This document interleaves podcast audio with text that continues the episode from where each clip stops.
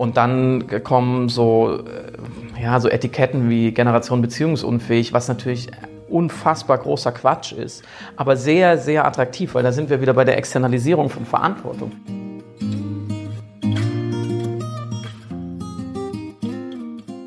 Hallo und herzlich willkommen zum Sinneswandel Podcast.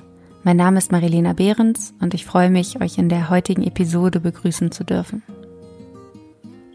Die Liebe. Über kaum etwas wird so viel geredet, gegrübelt, Gedichte geschrieben, Lieder komponiert. Sie scheint das Glück auf Erden, der heilige Gral zu sein, wird sie erwidert. Und zugleich treibt sie seit jeher Menschen in die Verzweiflung oder wie Shakespeares Romeo und Julia gar in den selbstgewählten Tod. Aber was ist Liebe eigentlich? Ein Gefühl?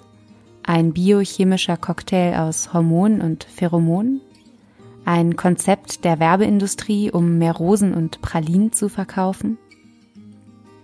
Es gibt nur eine Leidenschaft, die das Bedürfnis des Menschen befriedigt, mit der Welt eins zu werden und gleichzeitig ein Gefühl der Integrität und Individualität zu erlangen.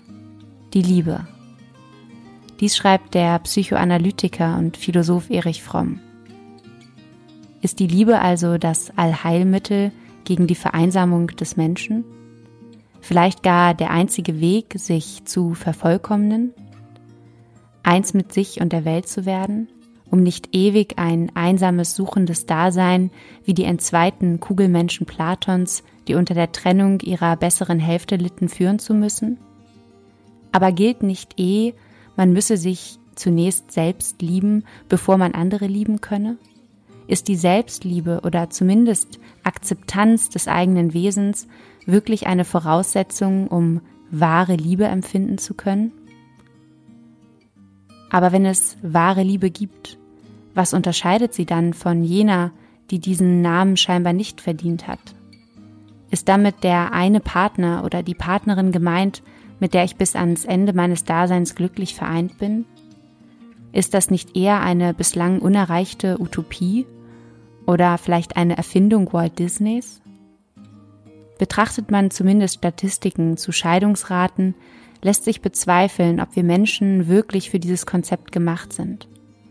Und nicht umsonst wird seit einigen Jahren von der Generation beziehungsunfähig gesprochen, die sich angeblich sowieso nicht mehr binden mag angesichts all der vorhandenen Möglichkeiten und des permanenten Optimierungswahns. Vielleicht ist der Mensch auch nie für die Monogamie vorgesehen gewesen. Oder sie hat heute ausgedient. Diese Frage hat sich auch mein heutiger Gast gestellt. Friedemann Karik ist Autor des Buches Wie wir lieben vom Ende der Monogamie. Was allerdings kein Plädoyer für die offene Liebe ist und Friedemann auch kein Liebesguru. Das Buch entpuppt sich vielmehr als ein Sammelsurium unterschiedlicher Geschichten. Von Paaren, die, könnte man sagen, eher unkonventionelle Formen der Liebe praktizieren und dabei immer wieder scheitern wie fast alle anderen Normalo-Pärchen auch. Aber können wir wirklich nur einem einzigen Partner, einem einzigen Menschen unser Herz schenken? Und was bleibt von der Liebe überhaupt in von Konsum und Individualismus geprägten Zeiten? Diese und weitere Fragen habe ich Friedemann Karik, der als Autor, Moderator und Teilzeit-DJ in Berlin lebt, gefragt. Bevor wir allerdings in das Gespräch einsteigen, möchte ich kurz darauf hinweisen, dass ihr uns finanziell unterstützen und damit einen Sinneswandel möglich machen könnt. Das Recherchieren und Produzieren des Podcasts kostet uns nicht nur Zeit, sondern auch Geld. Als Fördermitglieder ermöglicht ihr meinem Team und mir die werbefreie Produktion. Außerdem nehmt ihr automatisch an Verlosungen teil. Diese Woche verlosen wir ein Exemplar Friedemanns Buch wie wir lieben vom Ende der Monogamie. Wie ihr Mitglied werdet und teilnehmt, erfahrt ihr in den Shownotes. Dort habe ich alles verlinkt. Jetzt wünsche ich viel Freude beim Zuhören mit dem Gespräch mit Friedemann Karik.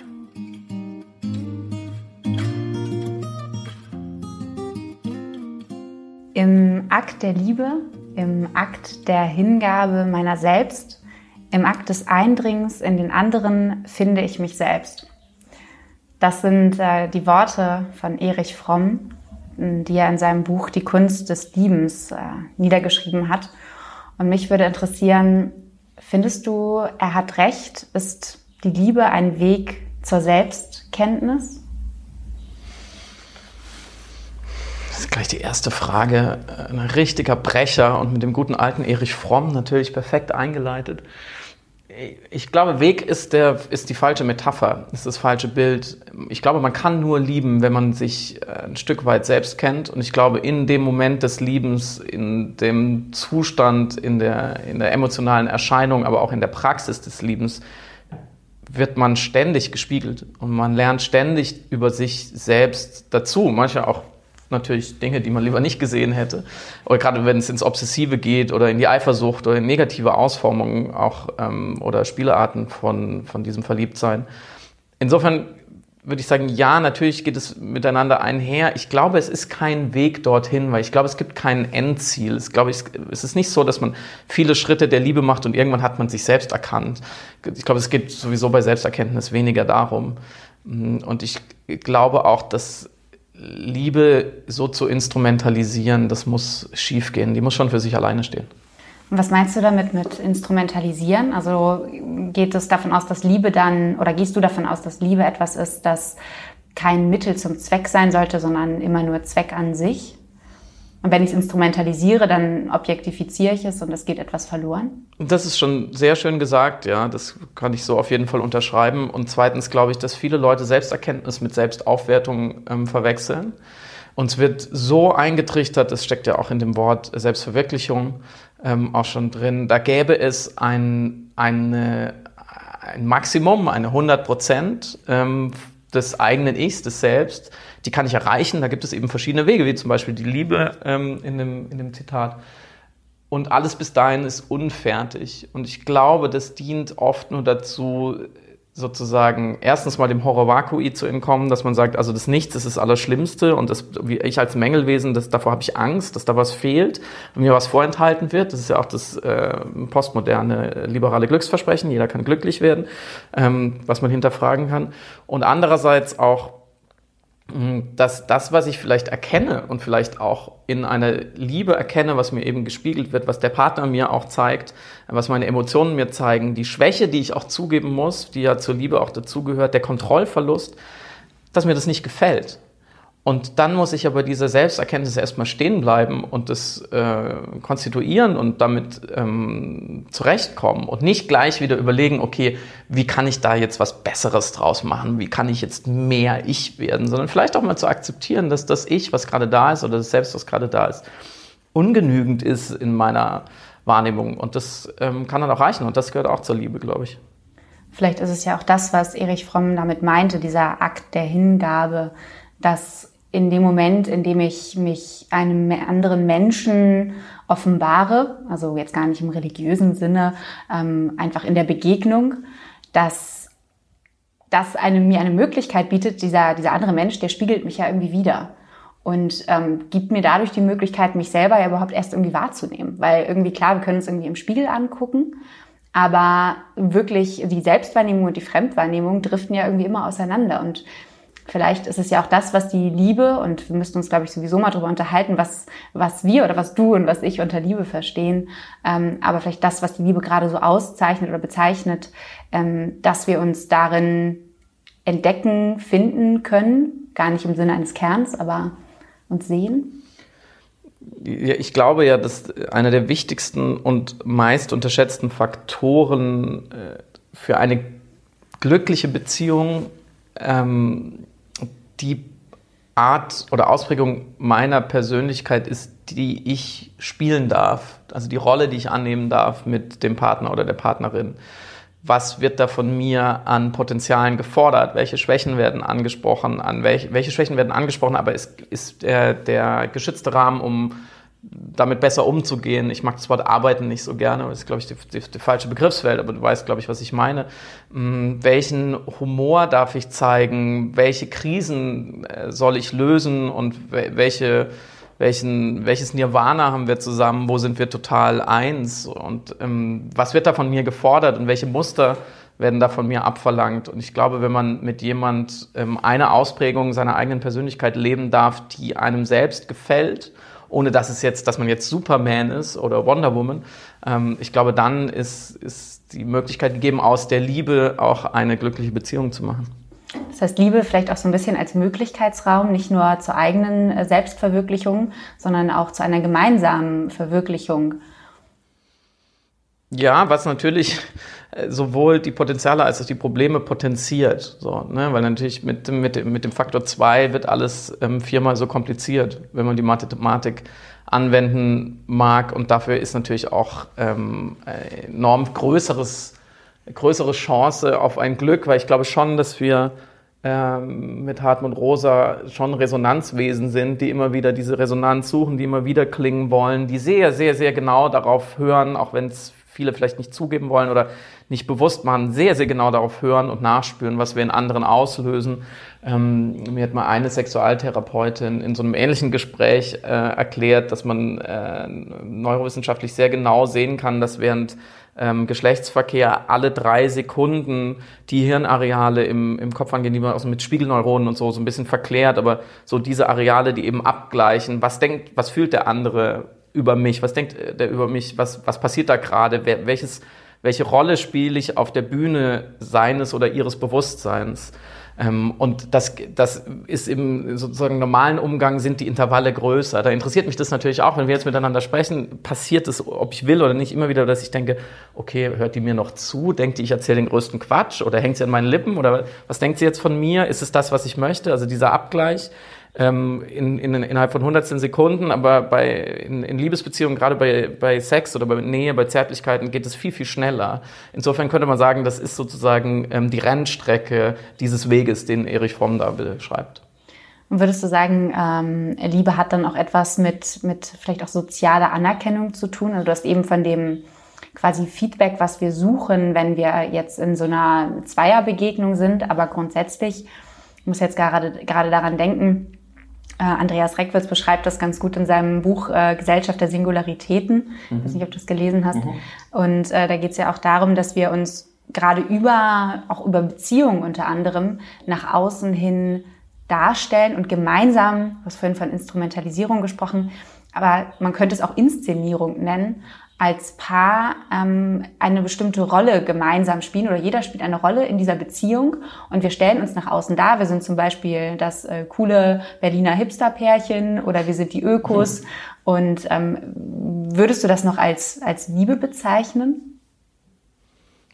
Ich würde mir niemals anmaßen, einer Beziehung sozusagen die Liebe zu substrahieren. Ich verstehe natürlich, ähm, worauf du hinaus willst ich glaube, man kann sozusagen historisch einen Schritt zurückgehen und sagen, dass, dass Liebe, Romantik und Sexualität als Teil dessen ja lange, lange, und da werden wir bestimmt gleich noch drüber sprechen, ähm, eigentlich in, in den ersten neun von zehn Schritten und Kontexten instrumentalisiert war.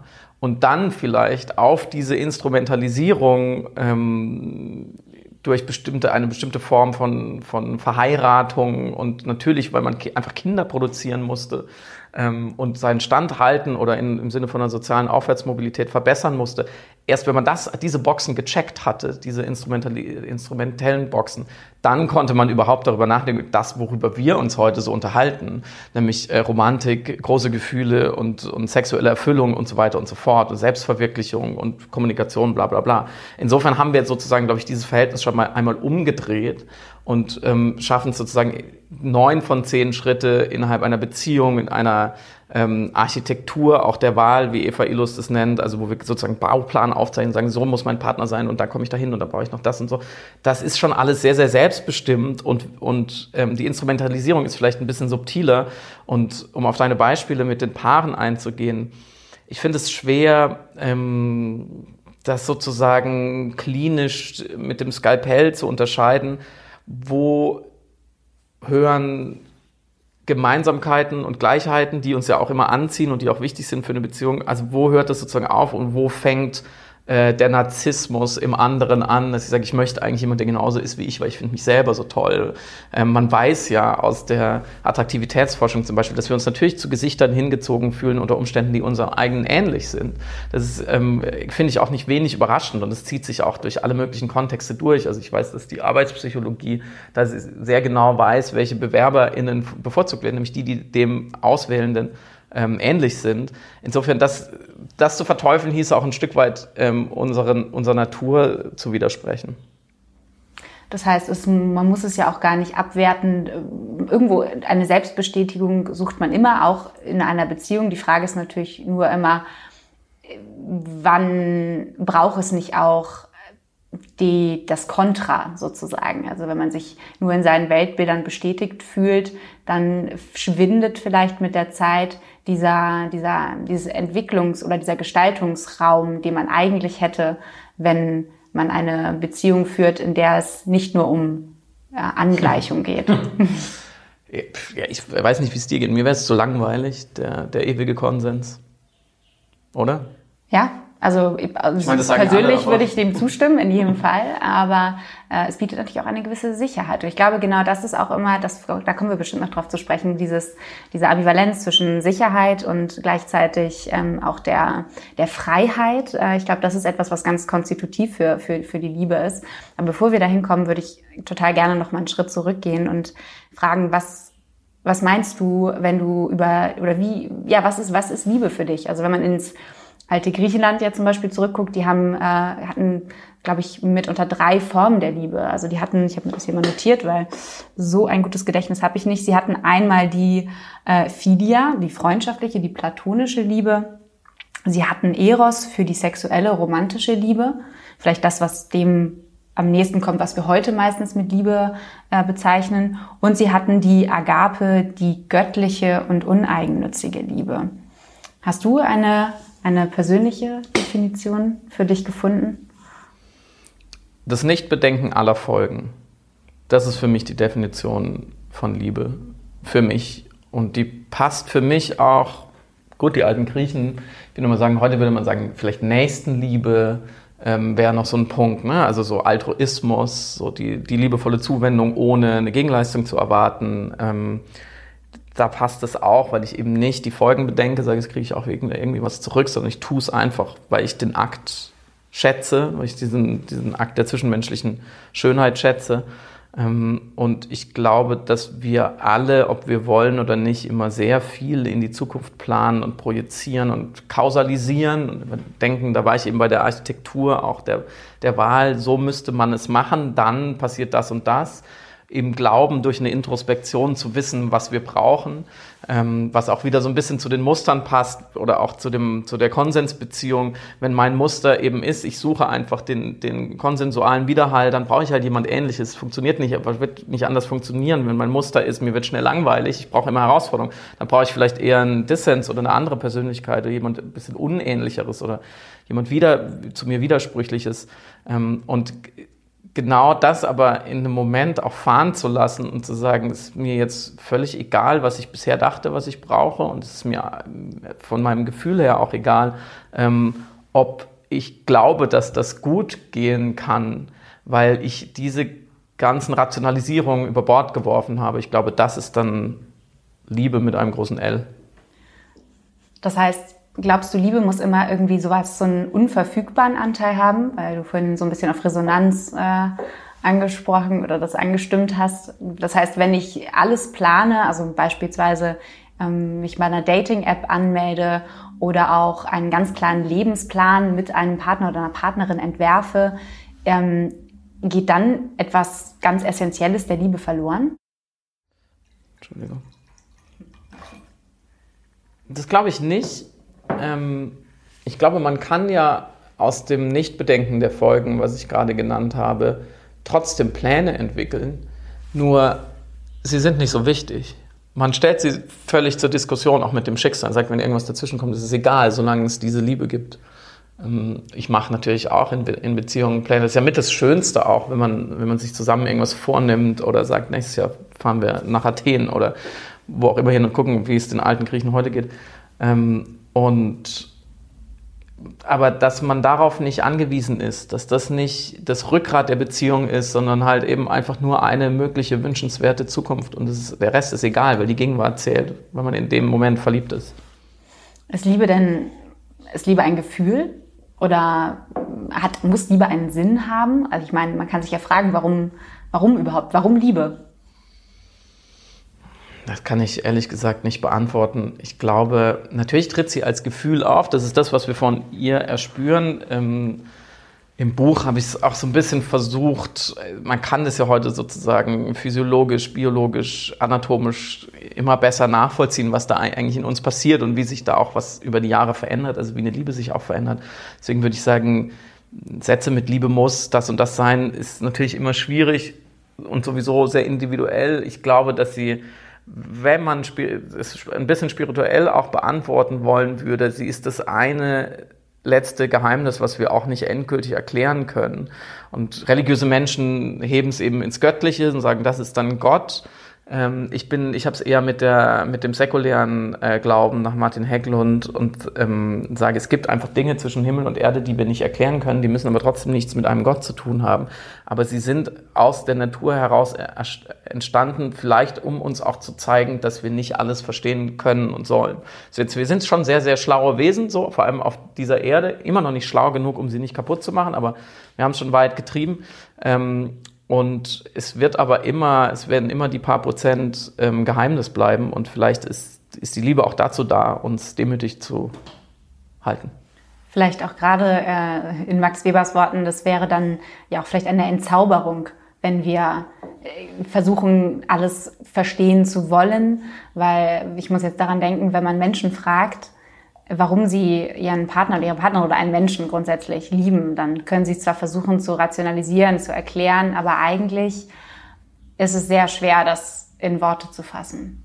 Ja, und äh, die Liebe ist dann doch dieser eine magische Moment, in dem wir die, diese, das Drama der, der Trennung überwinden. Ich glaube, jeder, jeder Mensch ist in dem Moment, wo er den Mutterleib verlässt, sagt man ja, es ist auf eine Art eine Traumatisierung, weil wir ab da wissen, wir sind allein. So, ne? Du fängst eigentlich gemeinsam an und ab da wirst du in die Welt hinausgeworfen. Und egal wie viel Liebe du mitbekommst und wie viel Gemeinschaft und egal wie glücklich du nachher vielleicht auch in einer Beziehung bist, du bist ein Wesen und du wirst nie wieder wirklich zu zwei. Nur eben in der Liebe ähm, hast du ein paar Momente, ich glaube, wenn man sehr viel Glück hat im Leben, ein paar viele Momente über Jahrzehnte, wo du das Gefühl hast, du hast diese Trennung überwunden. Ähm, und ähm, das ist, ja, das wird man nie mehr entzaubern können mit Max Weber. Das ist, ähm, ja, metaphysisch. Aber würdest du sagen, es gibt ja dieses auch in der Philosophie, ich weiß nicht mehr, wer das genau war, ob das Platon war, ähm, man mag mich gern korrigieren, aber es gibt dieses Bild, dass der Mensch äh, ursprünglich einem ein Wesen war und sich dann entzweit hat und jetzt ja. quasi auf der Suche nach seiner anderen perfekten Hälfte im Sinne ja. eines Yin und Yang sozusagen. Ja, die Kugelmenschen, die sogenannten. Ja. Ähm, ich würde mal sagen, die, die heutige Deutung im Sinne der Beziehungsberatung oder der Liebesphilosophie finde ich hochgradig problematisch, weil sie suggeriert, es gibt ein Gegenstück. Alle anderen sind falsch. Und ich kann auch nicht so richtig es liegt nicht an mir. Ich bin wie so ein Puzzlestück. Jemand, das Schicksal muss mich an die richtige Stelle im Puzzle drücken. Das Schicksal muss mich mit meiner anderen Hälfte zusammenbringen. Dann wird alles gut. Das ist eine extreme Externalisierung von Verantwortung, die wir immer, immer wieder sehen. Wir, wir tendieren einfach dazu, bei sowas Schwierigem und konfliktbeladenen wie Liebe und Sex und Beziehung möglichst alles weit wegzuschieben und möglichst viel Verantwortung weg von uns zu schieben und möglichst uns selber rauszulassen aus der Gleichung. Und deswegen ähm, ist das, das war natürlich mal eine schöne, ähm, ich würde mal sagen, eine schöne Allegorie oder auch ein Hinweis darauf, dass wir diese, wie ich es gerade gesagt habe, diese Trennung überwinden können, dass wir Brücken schlagen können und sollen, dass wir dazu vielleicht auch auf der Welt sind. Ich würde schon sagen, dass, dass der Sinn des Lebens durchaus auch mit Liebe zu beantworten ist. Aber es gibt eben sehr viele verschiedene Varianten dessen und ich kann das mit sehr, doch mit mehr Menschen erleben als ähm, nur mit einem. Dein Buch heißt ja auch äh, nicht nur Wie wir lieben, sondern auch äh, im Untertitel vom Ende der Monogamie. Ähm, also von der, ja, eigentlich das, was wir gerade besprochen haben, dass man einen Partner, den man irgendwann findet, den dann möglichst auch äh, bis zum Lebensende beibehält, äh, also monogam lebt. Ähm, Würdest du sagen, das Konzept hat ausgedient oder war es jemals, hat es jemals eigentlich gepasst? Also was ist da, was ist da deine These? Also die Monogamie war in dem Sinne schon immer eine riesige Mogelpackung. Wir aus unserer Perspektive heute denken ja, das wäre so die Normalität und dass man, man wächst so auf und probiert ein paar Partner, Partnerinnen aus und irgendwann legt man sich fest so und dann versucht man irgendwie monogam zu sein. Dieses Konzept, dieses romantische Liebesideal ist ja sehr, sehr jung, so sagen wir so 150 Jahre alt. Davor über Tausende von Jahren, wenn nicht Zehntausende, war es ja zumindest erstens mal für die eine Hälfte der Menschheit, nämlich für die Frauen, eine brutale Knechtschaft. Die hatten schon mal so gut wie gar nichts zu sagen, außer in einer enorm kleinen Oberschicht und in ganz, ganz, ganz wenigen Aus, äh, Ausnahmen, wo äh, in, in, gewissen Völkern das Matriarchat geherrscht hat und nicht das Patriarchat. Aber auch die Männer waren nicht besonders frei. Ja. 99 Prozent der Männer konnten auch im Mittelalter und in der Antike nicht wirklich frei ihre Partnerin und ihre Beziehungsform wählen. Ähm, deswegen, äh, es gab keinen sozusagen idealen Urzustand der Monogamie, wo sie jemals besonders gut funktioniert hätte ohne Zwang.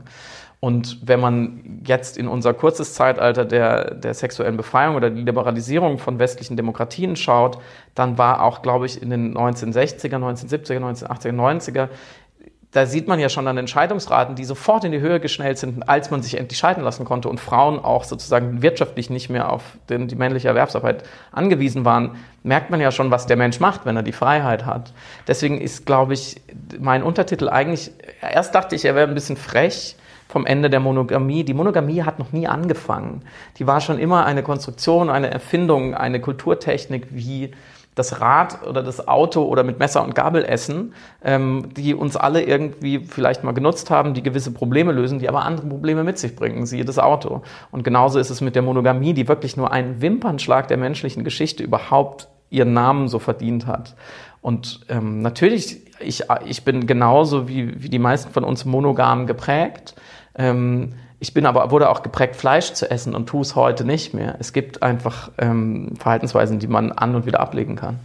Und würdest du sagen, die Zeit, in der wir jetzt leben, so mit den Liberalisierungsprozessen, wie du es genannt hast, also dass wir selbstbestimmter leben können, ähm, mit der Emanzipation der Frau, die natürlich auch noch nicht am, da angelangt ist, wo sie sein könnte, ganz im Gegenteil.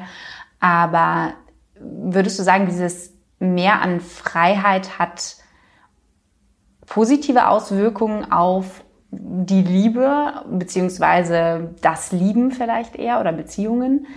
Oder macht sie uns vielleicht sogar gerade, macht sie es, macht sie es komplizierter, uns unfreier, vielleicht auch, ähm, ich muss jetzt an solche Schlagwörter wie Generation beziehungsunfähig denken. Wie siehst du das? Der Mensch ist ja ein seltsames Wesen. Er will immer mehr Freiheit und wenn er sie dann hat, dann jammert er. So, er und sie. Ähm, so ist es mit dem Joghurtregal im Supermarkt. Ähm, wenn du, wenn du Menschen vor zwei, drei, vier, hundert, zweitausend Jahren gezeigt hättest, da, hier gegenüber ist ein Biomarkt, was es da für eine Hülle und Fülle an Lebensmitteln gibt und was für eine unglaubliche Auswahl. Die hätten gesagt, okay, ihr lebt wirklich im Schlaraffenland. Es ist das Paradies, ja, es ist der Garten Eden. Ähm, und wir stehen davor und sagen, oh, was soll ich heute essen? So, ne? Und genauso ist es in der Liebe auch. Ähm, und dann kommen so, äh, ja, so Etiketten wie Generation beziehungsunfähig, was natürlich unfassbar großer Quatsch ist, aber sehr, sehr attraktiv, weil da sind wir wieder bei der Externalisierung von Verantwortung wenn ich in der Partnerwahl bisher nicht so ein glückliches Händchen hatte oder die, meine Beziehungen sind nicht so gut gelaufen oder ich wünsche mir was anderes, als ich habe oder ich bin mit mir selber unzufrieden und, und weiß das vielleicht auch oder, oder sehe die Probleme bei mir und dann kommt jemand und sagt, eure Generation, das ist das Problem, es ist der Kontext, in dem ihr aufgewachsen seid. Das ist wirklich der Rattenfänger. Und das hat natürlich hervorragend funktioniert und es ist völlig wurscht, dass ähm, derjenige, der dieses Etikett erfunden hat, selber in seinem Buch geschrieben hat, dass es Quatsch ist. Ist völlig egal. Allein schon das Etikett Fett scheint schon wie so eine Aspirin, das reicht uns schon als symptomatische Behandlung des Schmerzes, dass da gerade was nicht so richtig funktioniert. Und wer das nicht glaubt, dem empfehle ich ähm, die Bücher von Stefanie Stahl, unter anderem auch eben, das eins heißt, glaube ich, sogar, jeder ist beziehungsfähig und das zweite hieß, der große Bestseller hieß, Das Kind in dir muss Heimat finden, wo sie eben erklärt, was diese vermeintliche Beziehungsunfähigkeit in Wirklichkeit ist. Das führt jetzt ein bisschen zu weit, aber es ist eine sehr fähige äh, Psychologin und Autorin, die sich lange damit beschäftigt hat und sagt, es ist alles viel einfacher, als man denkt. Man muss halt gewisse unangenehme Wahrheiten über sich und die Partnerwahl akzeptieren. Man muss ehrlich mit sich selber sein. Man muss erkennen, wo man herkommt. Es geht eben viel um, um Familie, wie man aufgezogen wurde, welche Muster von Liebe und Beziehung man mitgekriegt hat, wie war das Verhältnis von den Eltern, ist man ein Scheidungskind und so weiter und so fort. Da können ja viele Dinge passieren. Kinder sind sehr, sehr sensibel und sehr plastisch, wie die Psychologinnen sagen, und werden geformt. Und dann steht man am Ende da und ist 20 oder 25, hält sich für erwachsen, hat ein Leben und denkt so, jetzt muss es aber klappen. Und wenn es nicht klappt, ist man dann Generation beziehungsunfähig. Aber wäre das dann nicht wieder so diese selbstoptimierende, individualistische Sichtweise? Also ich weiß, was du meinst und wahrscheinlich kommt man nicht äh, umhin, sich mit sich selbst auseinanderzusetzen, wenn man in Beziehung treten möchte. Ähm, nichtsdestotrotz frage ich mich, ob es nicht auch systemisch zu betrachten ist gleichzeitig. Also sich anzuschauen, in welchen Verhältnissen leben wir, wir, was du ja schon angesprochen hast, was für Erwartungshaltungen ähm, begegne ich. In, wir leben in einer sehr konsumistisch geprägten Welt, in einer Welt, die uns deutlich oder uns suggeriert, dass, dass wir irgendwie das Beste aus uns machen sollen.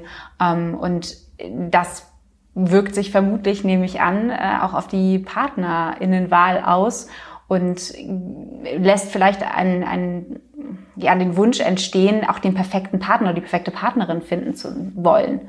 Absolut richtig. Das ist die, das ist die problematische Dialektik des postmodernen Individuums, dass wir einerseits natürlich immer auf die systemischen Zusammenhänge schauen müssen, dass wir schauen müssen, was wird uns erzählt von einer Gesellschaft, in welchem, in, welchem, in welchem politischen Kontext leben wir, wie ist es um die soziale Gerechtigkeit bestellt, wie ist es um die Gleichstellung bestellt, sind wir wirklich, ist uns die Freiheit wirklich gegeben und wo fehlt sie noch? Und andererseits dürfen wir uns damit nicht entschuldigen und müssen immer doch schauen, okay, wo habe ich eine Selbstwirksamkeit?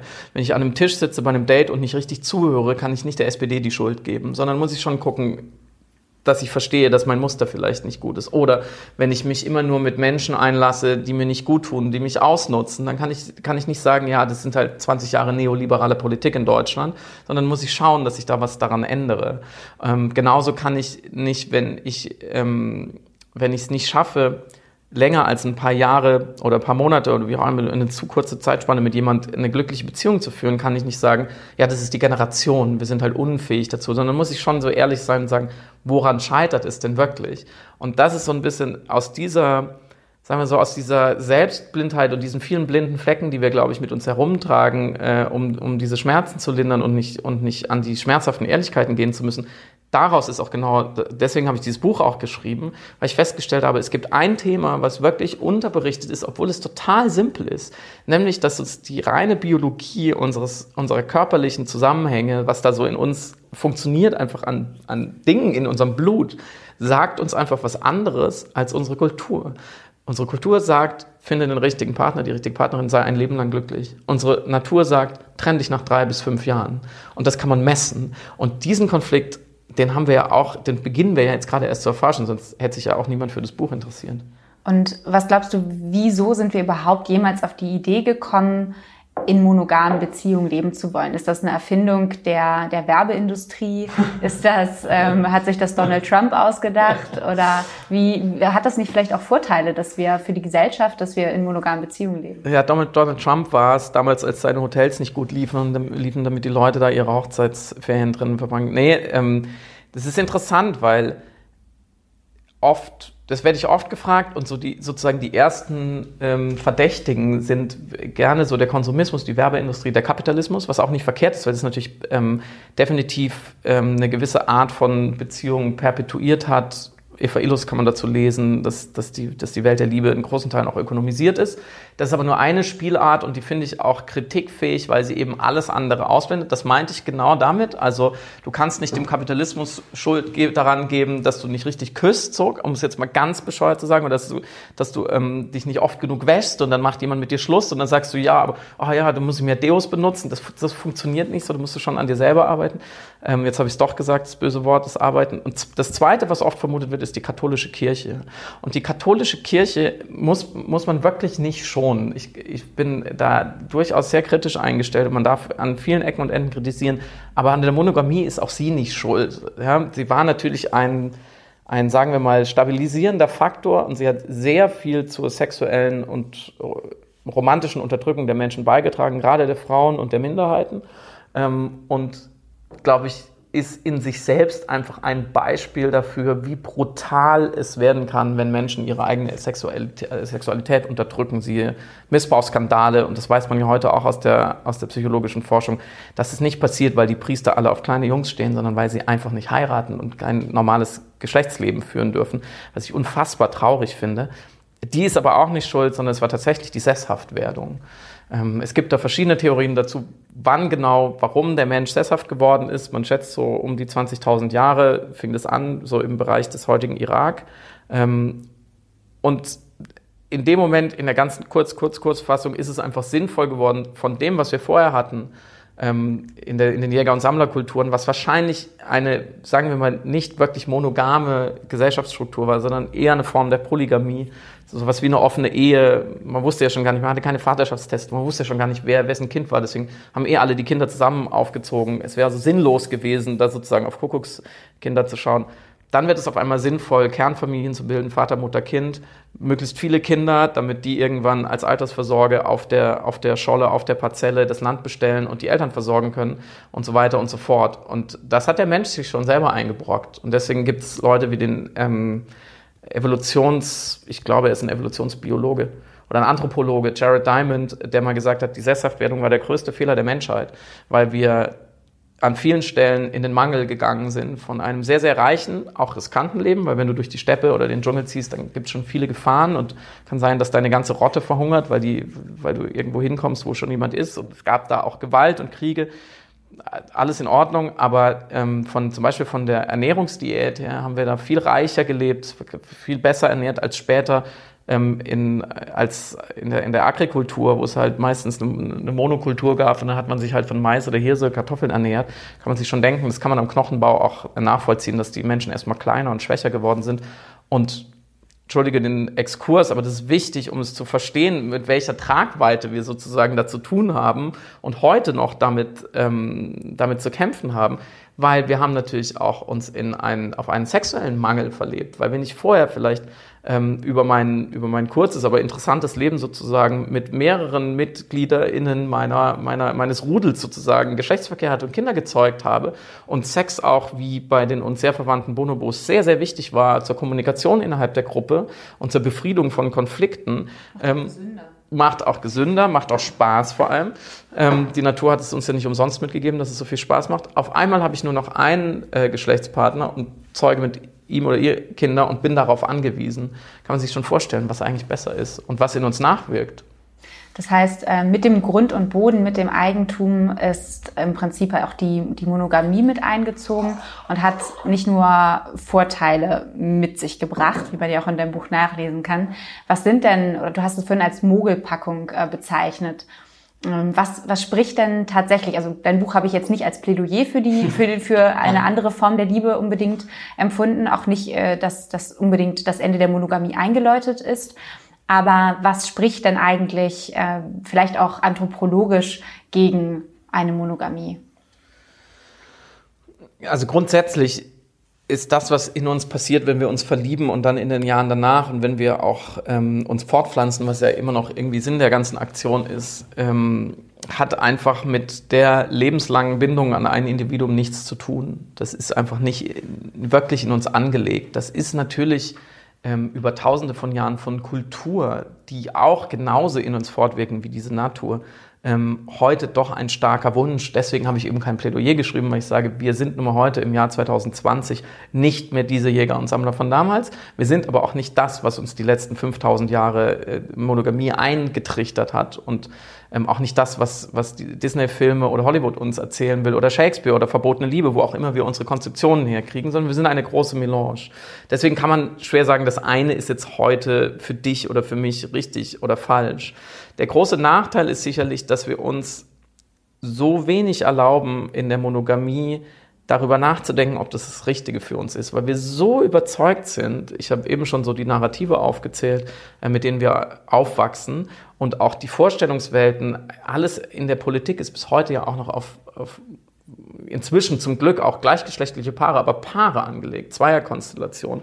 Ähm, wir sind alle Kinder von Eltern, ja, da, da fängt es schon an, dass wir uns extrem schwer tun zu hinterfragen, ob das überhaupt das Richtige für mich ist so, zum Glück heute zumindest in Deutschland, die allermeisten Menschen können zum Beispiel hinterfragen, ob sie heterosexuell sind, was auch so das Standardmodell ist, mit dem man aufwächst und können sagen, vielleicht stehe ich dann auch auf ähm, andere Geschlechtsorgane oder wie auch immer. Ähm, und zum Glück langsam kann man sich auch überlegen, bin ich überhaupt Mann oder Frau, bin ich irgendwas anderes, möchte ich lieber was anderes sein. Damit fangen wir ja gerade erst an. Und genau in dem Zuge wäre halt auch die Frage, ist diese Geschichte von 1 plus 1 gleich Glück meine? muss das überhaupt sein? Und da ist die Monogamie immer noch sehr, sehr mächtig. Und das Problem ist, dass sie dann wieder perverserweise, so wie wir immer versuchen, die Verantwortung und die Schuld zu externalisieren, versuchen diese Ideologien oder die Konzepte, diese von oben auf uns einwirken, die Verantwortung wieder in uns reinzustecken und zu sagen, und wenn das nicht klappt, das ist das Modell, das ist das Rezept, eins plus eins und dann wird alles gut, dann ist es deine Schuld oder die Schuld vom Partner oder vielleicht kriegst du es noch externalisiert. Aber über das Modell an sich, denkt fast niemand nach. Das merke ich ja immer wieder, dass die Leute mich mit großen Augen angucken und sagen, wie, das ist gar nicht äh, sozusagen das Natürliche. Weil, wo lernt man das? Man lernt ja auch in der Schule, lernt man vielleicht Kondome über Bananen zu stülpen, dass man nicht schwanger wird, okay, fair enough. Aber wer erzählt mir denn das, was ich dir gerade in der, in der letzten Viertelstunde erzählt habe und was kein Geheimwissen ist. So, die katholische Kirche hat da den Deckel nicht mehr drauf.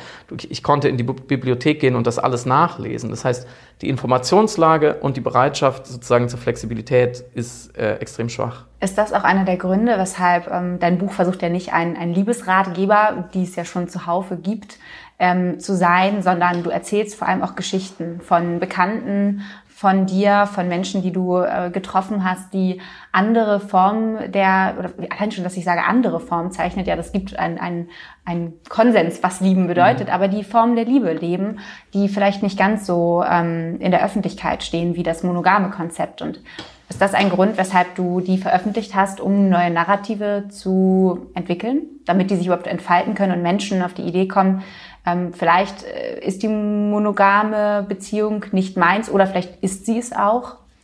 Ja, ich bin fest davon überzeugt, dass wir ähm, weitaus besser durch Vorbilder lernen als durch Zahlen, Fakten, Argumente oder sonstige Versuche, jemanden zu überzeugen. Ich glaube, das Konzept Überzeugung ist schon höchst hochgradig fragwürdig.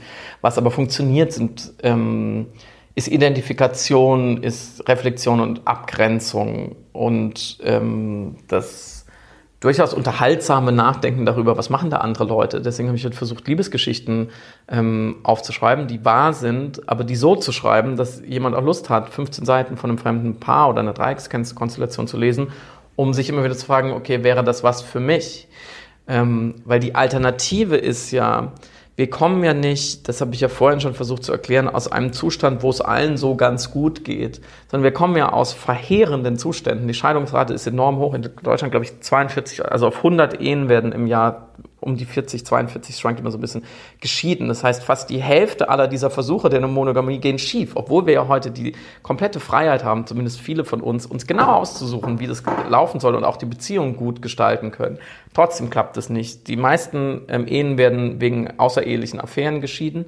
Ähm, die allermeisten Leute sind schon mal fremdgegangen. Es gibt die krassesten Geschichten, wenn man sich mal, glaube ich, ich nehme uns mal zusammen in eine große Generation, wenn man sich da so umhört, man hörte die schlimmsten Dramen von Leuten, die sich gegenseitig belügen, betrügen und aufs Blut hassen danach, nur weil sie halt innerhalb der Beziehung anscheinend hat was nicht funktioniert und sie sind fremd gegangen. Aber da scheint ja dann, oder da stellt sich mir die Frage, was stört uns denn eigentlich so sehr daran, ähm, einen Menschen, den wir lieben, dem wir eigentlich dann in dem Sinne auch das Beste wünschen müssten, mit anderen Menschen jedenfalls zu teilen. Da kommt vielleicht einmal der Aspekt hinzu, wir haben uns über Gesellschaft unterhalten, wir leben zusammen, da gehen bestimmte Sicherheiten auch mit einher, die wir brauchen. Wenn wir zum Beispiel eine, Familie gründen, Kinder haben, ist halt ungünstig, wenn da drumherum noch vielleicht andere Kinder entstehen. Aber grundsätzlich, was glaubst du, warum fällt es uns so schwer, ähm, Menschen, die wir lieben, zu teilen? In Freundschaften können wir das ja auch. Ja, der Antwort bin ich auch nur äh, in kleinen Schritten näher gekommen. Ähm, oder was ist dir aufgefallen bei den Menschen, mit denen du gesprochen hast, die in äh, polygamen Beziehungen leben, das heißt, die eben nicht äh, ihre Beziehung exklusiv halten, sondern eben teilweise andere Menschen mit reinholen oder sich mit anderen treffen, auch sexuell aktiv sind mit anderen. Was hat die vielleicht von ihrer Haltung, ihrer Mentalität von anderen unterschieden? Also ganz konkret äh, drehen die, glaube ich, ähm, die Medaille einmal um, aber es ist dieselbe Medaille, weil sie machen aus der, aus dem, aus dem Misstrauen, der Eifersucht und auch der Missgunst und dem Neid auf diese außereheliche oder außerbeziehungserfahrung machen sie ein, ein Gönnen und ein, ein Mitfühlen und ein, ein Wohlwollen und versuchen sich oder schaffen es auch erfolgreicherweise, freuen sich darüber, dass der Partner oder die Partnerin ein gutes Leben hat, wozu halt Sex auch gehört und vielleicht auch Sex mit anderen Menschen und sie brechen das Tabu überhaupt darüber zu sprechen. Ähm, und andererseits glaube ich, dass viele Leute, die in monogamen Beziehungen unglücklich sind ähm, oder da drin so ein bisschen feststecken, die schaffen es ja gar nicht erst darüber offen zu sprechen, dass sie vielleicht auch mal Lust auf andere Leute haben, weil wir die Ausschließlichkeit, die sexuelle Exklusivität, die haben wir so sehr internalisiert als das definierende Moment einer Beziehung und einer Liebe, dass sozusagen wir im Umkehrschluss glauben, wenn ich aber jemand anderem hinterher gucke, dann ist es schon, in der Liebe ist schon, dann, dann fault die schon, dann ist die schon kaputt. Das ist sozusagen schon, da ist der Virus schon drin. Das darf nicht sein. Und wenn, dann muss ich das für mich selber behalten oder ich muss es im Geheimen ausleben oder ich darf es nur meinen Freunden und Freundinnen erzählen, aber meinem, meinem Partner, meiner Partnerin nicht. Und das ist ein kleiner, aber auch sehr großer Schritt, das innerhalb in die Beziehung hereinzutragen und zu sagen, gerade weil, nicht obwohl, sondern gerade weil wir uns lieben und zusammen sein wollen und vertrauensvoll sein wollen, sprechen wir da erstmal drüber. Und wenn man das schafft, ohne dass einer komplett ausrastet und die Polizei ruft oder mit Messer wirft sozusagen oder Schluss macht oder äh, zusammenbricht oder krass eifersüchtig wird, was alles keine guten Ausgänge sind für eine Beziehung, dann kann man sagen, okay, was machen wir praktisch damit? Mit diesem mit, diesem, mit dieser reinen Feststellung. Und das schaffen eben die Leute, die ich dann im Buch habe, die habe ich auch nicht unbedingt danach ausgewählt. Es kam einfach so. Also ich wollte nicht nur Happy Hippos da haben, sondern es sind doch durchaus Beziehungen, die nicht funktionieren oder Konstellationen, die aus verschiedenen Gründen nicht funktionieren. Das heißt, eine polygame Beziehung ist nicht zwangsläufig einfacher als eine monogame? Auf gar keinen Fall, aber sie ist auch nicht zwangsläufig komplizierter. Sie ist auf eine Art natürlich logischerweise auf eine Art vielschichtiger. Dafür gibt es weniger Geheimnisse. Kann sich dann jeder selber überlegen, ob, also auf was er dann Wert legt, ne? welches Level an Ehrlichkeit man, man fahren möchte. Und ich finde es auch völlig legitim. Ich habe Freunde, die halt ähm, sagen, ja, was ich nicht weiß, macht mich nicht heiß. Sag's mir halt einfach nicht, mach was du willst, aber sag's mir nicht. Das heißt, es gibt Und, unterschiedliche Formen der, der polygamen Beziehung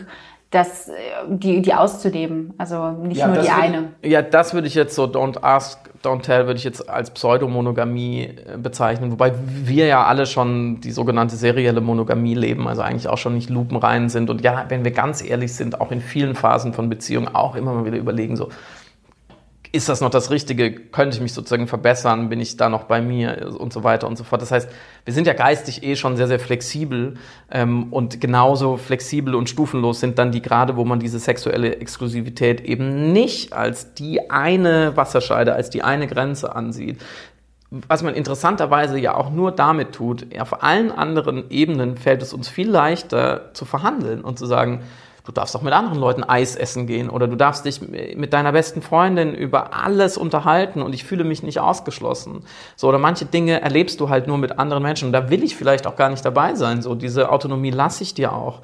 Ähm, und, oder andererseits sagen auch Paare, wir wollen keine Kinder haben. Das heißt, auch da schaffen wir es zu sagen, also der eigentliche Sinn und Zweck, also der evolutionäre, ich will das gar nicht bewerten, aber der reine evolutionäre Zweck dieses ganzen, dieser ganzen Veranstaltung, Sogar den schaffen wir es rauszuverhandeln aus dem Beziehungsvertrag. Aber die, aber die sexuelle Treue, die ist für uns wirklich wie so, ein, wie so ein Totem, wie so ein magisches Artefakt. Das wird aufladen mit ganz, ganz viel, was da eigentlich nicht reingehört. Das ist sowieso ein ganz spannender Aspekt. Also wenn man dein, dein Buch liest, äh, wie wir lieben, dann geht man erst, oder ich bin erstmal davon ausgegangen, okay, es geht um Liebe, was auch immer, wie weit gefasst auch immer. Ach, und dann auch. geht es tatsächlich aber erstmal sehr lang und auch sehr viel um, um Sex, um Sexualität. Ja. Und würdest du sagen, Liebe und Sex sind untrennbar miteinander verbunden? Und gerade da scheint sich ja irgendwie das so ein bisschen zu scheiden, wie wir ähm, auch mit unseren Beziehungen umgehen. Unbedingt würde ich das sagen. Man muss tatsächlich vorsichtig sein und das auch wieder so ein bisschen äh, vorsichtig dialektisch denken. Beides gehört unbedingt miteinander zusammen. Ich glaube nicht, ich, ich würde Sex insofern auch nicht überbewerten, da es doch ein anatomisch-mechanischer Vorgang ist, der auf sehr viele verschiedene Arten irgendwie gut oder schlecht sein kann und sehr individuell ist. Deswegen würde ich es nie als das Non... Menschen. Das stimmt. Es gibt, äh, ganz wichtig, es gibt auch Leute, die haben überhaupt gar keine Lust drauf. Das ist auch in Ordnung.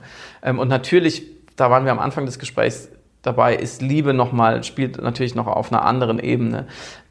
Wir machen, glaube ich, einen Fehler und wir versuchen, wir haben eine ganz komische ähm, Paradoxie, dass wir einerseits diese sexuelle Exklusivität, also die Frage, mit wem habe ich Sex, zum Zentrum unserer Beziehung machen und auch unserer Kultur. Ja, es gäbe, es gäbe Shakespeare nicht, wenn das nicht eine Frage wäre, wann man wo mit seinen Geschlechtsteilen hantiert. Ja, was ja eigentlich total lächerlich ist, wenn wir überlegen, wo, wie wir auf anderen Ebenen, wie frei wir sind, ja, und wie zivilisiert und wie, wie, wie auch intellektualisiert, wie sehr wir alles durchdiskutieren und dann sagen können, okay, das ist jetzt das Beste für uns und wie tolerant wir auch sind. Aber in der Frage sind wir, leben wir eigentlich noch in, in vorsintflutlichen Zeiten. Und das ist leider ein großes Problem für unser Glück in der Liebe. Und ich glaube, in dieser Problematik gehört es sehr eng zusammen. Ich glaube aber, ein ganz spannendes Projekt auch unseres Zeitalters oder unserer Generation könnte sein, das mehr voneinander zu lösen und zu sagen, zu einer glücklichen Liebesbeziehung gehört Sex, aber es hat eigentlich so viel dann gar nicht mehr miteinander zu tun und es ist nicht so die Bedingung dafür und diese sexuelle Exklusivität ist äh, 100% verhandelbar. Das heißt, du würdest auch, würdest du nicht davon sprechen, dass wir eine sexuelle Revolution erlebt haben oder ähm, der Weg ist noch lang, bis wir da angekommen sind, sozusagen. Also ich meine, die äh, Philosophin Ariane von Schirach äh, spricht davon, dass wir äh, oversexed and unfucked sind. Also dass quasi unsere, diese Omnipräsenz von ähm, der, auch vor allem gerade der, der Pornoindustrie, also dass wir eigentlich ständig permanent mit ähm, sexualisierten Bildern konfrontiert werden und auch Körper sexualisiert werden, gerade der weibliche Körper, dass das eigentlich irgendwo zu ähm, zu also einer Sättigung führt, beziehungsweise mhm. eben zu dem, was sie an äh, Overfucked und Unsexed nennt. Also, nee, Quatsch, andersrum. Auch nicht schlecht. Das ist okay. Genau. Also erstens würde ich mal natürlich der, der lieben Ariane nie äh, widersprechen wollen. Wer bin ich? Und da hat sie natürlich recht, dass das sozusagen der Start ist, ähm, unser, ein Stück weit unserer mentalen Verfasstheit in Sachen Sexualität und Liebe ist. Ich würde mal sagen, eine Revolution, eine Revolution, die ihren Namen verdient hat, endet damit, dass Köpfe rollen und alles auf den Kopf gestellt wird. Ich glaube, das ist nicht passiert, sondern es war eine sehr, ein sehr, sehr mühsamer, in Teilen erfolgreicher Kampf einiger Menschen für mehr Freiheit aus, von einem Niveau, was so unfassbar gering war, dass wir es uns gar nicht mehr vorstellen können ich glaube, wir können uns alle nicht vorstellen, deswegen bin ich da auch immer gegen jegliche Romantisierung, wie man sich als Frau 1905 gefühlt hat. Ja, also was da möglich war an Spielraum, einfach verheerend wenig und auch für die Männer war es nicht immer gut. Ähm, und das lernen wir heute dank des Feminismus, dass diese unterdrückende Rolle auch für Männer wirklich toxisch und, und pathologisch sein kann oder oft ist. Deswegen würde ich sagen, wenn man ein Lebewesen, welcher Form auch immer, und besonders ein so sensibles, äh, gefühls- und vernunftbegabtes wie den Menschen, nach ein paar tausend Jahren aus dem Käfig lässt und sagt, du darfst jetzt auch auf dem Gefängnishof spazieren, ist es eine Befreiung? Jein. Und vor allem, welche immensen Probleme stellen sich ähm, einer Kultur und damit den Individuen, die darin leben, mit dieser Freiheit umzugehen? Wie lange dauert es, und das sehen wir an ganz, ganz vielen Stellen der Liberalisierung der letzten Jahrzehnte, bis eine vielleicht juristisch, legalistisch, politische Freiheit sich wirklich umsetzt in freieren Verhaltens- und Denkweisen und Mustern und Bewusstseinsentwicklung. Das dauert einfach wahnsinnig lange. Wir überschätzen uns da. Ich spreche da natürlich immer von den westlichen Gesellschaften, die in Anführungsstrichen schon weiter oder vorne sind in dieser Liberalisierung, äh, den, den Individuen mehr Freiheit zu geben. Das kann man so oder so bewerten. Ich glaube, dafür taugt es. Die, die Frage, ob wir frei sind, muss man ganz klar mit Jein, mit Betonung auf Nein beantworten, weil wir natürlich gewisse Freiheiten heute haben, weil wir ja aber auch sehen, wie schlecht wir damit umgehen können, wie viele äh, Frauen und Minderheiten immer noch unterdrückt sind in den individuellen Zusammenhängen und andererseits aber auch ähm, Stichwort Incels, wie viele Männer nicht den Sex haben, den sie haben wollen, offensichtlicherweise, ob sie selber dran schuld sind oder nicht. Aber man sieht ja, dass dass sozusagen eine systemische Freiheit in Anführungsstrichen nicht immer dazu führt, dass Menschen sich frei verhalten und vor allem nicht, dass sie glücklich sind. Die meisten Menschen, glaube ich, sind immer noch sehr, oder nicht die meisten, aber zu viele Menschen sind immer noch sehr oft sehr unglücklich in ihrem Beziehungs- und, und Sexualleben. Das heißt, es geht vielleicht auch in erster Linie weniger darum, jetzt ein neues Konzept oder ein neues Konzept zu entwickeln, sondern eigentlich um Selbstbestimmung, ähm, um individuelle Freiheit, die aber wiederum nicht auf Kosten der Freiheit anderer entsteht.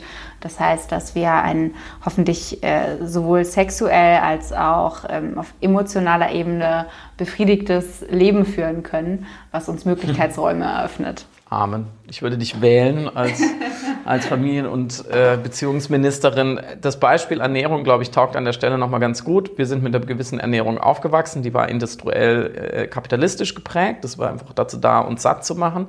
Äh, in, innerhalb meiner Lebenszeit, ich bin 37 Jahre alt, hat sich da schon enorm viel verändert und das, die Paleo-Diät, die sogenannte, wo Menschen versuchen so zu essen, wie wir vielleicht in der Steinzeit gegessen haben, ist ein gutes Beispiel dafür, sich zurückzubesinnen, zu sagen, okay, wir versuchen es jetzt mal ganz naturalistisch.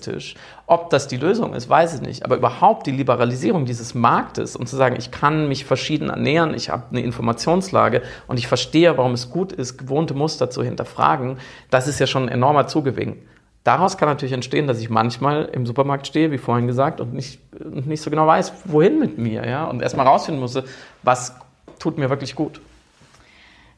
Anderes Thema. Nein, nee, eigentlich nicht anderes Thema. Lass uns über die Bundesliga sprechen. so ähnlich. Auf keinen Fall. Ähm, ich habe letztens einen, einen, einen sehr, wie ich finde, schönen Artikel aus, in der Zeit gelesen. Also ein, ein, gewisserweise ein Plädoyer für die Freundschaft. Mich würde interessieren, wie siehst du das? Bewerten wir die Freundschaft gegenüber der romantischen Liebe über? Steckt in der Freundschaft nicht vielleicht auch ein riesengroßes, ähm, ungeahntes oder vielleicht nicht so berücksichtigtes Potenzial, wie, wie wir eben Hoffnung und Erwartungen in die Liebe bisher stecken? Also die eine These in dem Bereich, die ich natürlich attraktiv finde, sozusagen, ist, dass die Freundschaft das größere Potenzial hat, lebenslang zu sein. Und wenn wir etwas suchen in dieser komplexen, äh, vielschichtigen Welt, wo wir jeden Tag unser Leben ändern könnten, was, was das ganze Leben lang hält, also unsere Eltern sterben höchstwahrscheinlich irgendwann. Ähm, okay, Familie, da kann man auch sagen, okay, Geschwister, da habe ich eine Chance, dass ich jemanden ein Leben lang begleite oder einen großen Teil meines Lebens. In Beziehungen klappt es relativ selten, das ist die Statistik klar, haben wir darüber gesprochen. Aber Freunde, Freunde kann sein, dass mich ein Kindergartenfreund oder eine Schulfreundin bis zum Schluss sozusagen begleitet durch und alle Transformationen und alle Entwicklungen, was ja auch dein Thema ist, äh, mitmacht. Das ist, hat, glaube ich, schon eine große Kraft. Ähm, und ähm, ein Freund von mir, Jo Schück, hat ja auch dieses Buch geschrieben, Nackt im Hotel, wo er genau das bespricht. Ähm, was, glaube ich, meinem Buch gewissermaßen ähnlich ist, weil er eben auch untersucht, was ist eigentlich Freundschaft und wie können Wer wir sie anders lieben. Ne? Äh, und wie wir lieben auch. Ne? Es ist auch ein Sachbuch, beides, es trifft beides irgendwie so, ist so ein Kosmos. Ähm, ich glaube, dass immer noch, da bin ich vielleicht ein alter Romantiker, äh, die, die, die romantische ähm, Liebe immer noch sehr, sehr viel stärker ist als jede Freundschaft. Ähm, und dass eben dieses Nichtbedenken aller Folgen und auch das sich hineinwerfen ein ganz anderes ist. Deswegen wäre ich da vorsichtig. Ich habe zum Abschluss noch so ein kleines äh, Gedankenexperiment mitgebracht ähm, aus der, aus der mhm. Philosophie. Vielleicht kennst du das auch schon. Das heißt die Liebespille. Nein, kenne ich nicht. Ach, habe ich Glück gehabt. Sehr gut. Und zwar geht das so.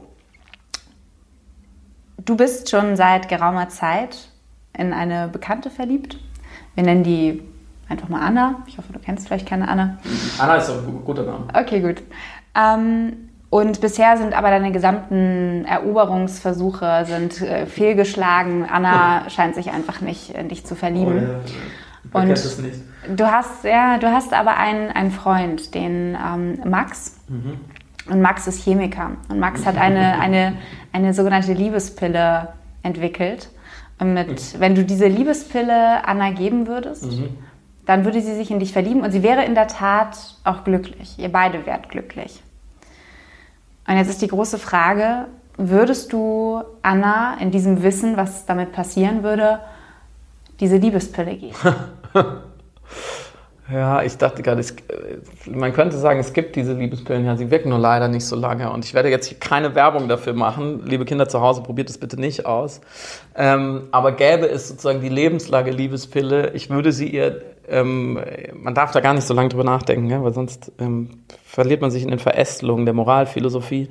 Ähm, sollte man nicht tun. Ich würde sie ihr nicht geben, weil ich glaube, dass der große Wert einer Liebe ist, dass sie einerseits ja über uns kommt, dass sie außerweltlich ist, dass sie nicht erklärbar ist, dass wir nicht immer ganz verstehen, warum, warum jetzt dieser Mensch ähm, und dass wir andererseits schon auch, und da bin ich ausnahmsweise bei Erich Fromm, etwas dafür tun müssen. Wir müssen mindestens dieses Nichtbedenken der Folgen uns da reinwerfen und dann nicht Angst kriegen und sagen, ja, aber was ist, was ist denn, wenn ich nicht weiß, was morgen ist? Ich will mal alles genau planen. Nee, nee, nee, das mache ich nicht, sondern dann müssen wir das Risiko eingehen und wir müssen springen, ohne zu wissen, ob Wasser im Becken ist.